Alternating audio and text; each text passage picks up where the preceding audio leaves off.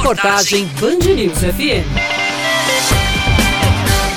A erosão da falésia do Cabo Branco sempre foi um desafio para os gestores da capital. Os especialistas alertam que a combinação do desmatamento das grandes construções e a ação das correntes marítimas ajudam a aumentar o problema. Para conter o desgaste da barreira, a Prefeitura Municipal de João Pessoa iniciou uma obra que, segundo a especialista em direito ambiental pela PUC do Rio de Janeiro, Maria Carmen Cavalcante, apresenta algumas falhas. A questão de terem dividido o estudo de impacto ambiental foi uma forma que o município encontrou, a prefeitura, de fazer o licenciamento ambiental que, segundo eles, acho que estavam achando que estava demorando muito. Então ficou uma parte do licenciamento no continente, uma parte do licenciamento marítimo. Isso não existe. O estudo é um todo e o licenciamento tem que se dar como um todo. Pela SUDEMA, que foi o órgão para quem o IBAMA passou a competência que era originária dele para o licenciamento. Não existe que a prefeitura coloque coloca de interesse local para justificar o licenciamento só daquela área.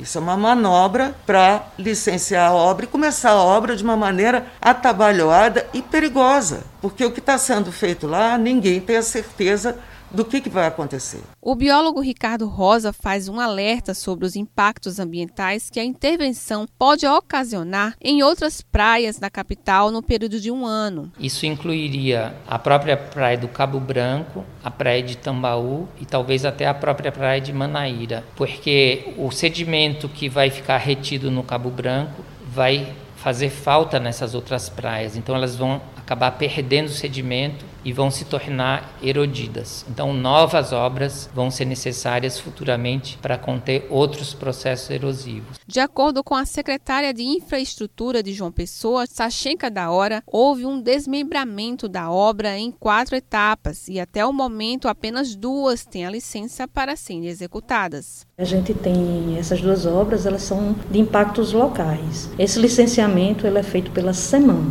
que é a nossa Secretaria de Meio Ambiente. E a SEMAN faz esses licenciamentos, tanto fez da drenagem, como também fez do enroncamento. Esses próximos, eh, essas próximas etapas da obra, para a proteção daquela barreira, ainda tem dois licenciamentos, que é o de engorda e o dos quebra-mares. Esses ainda deverão ser dados pela SUDEMA.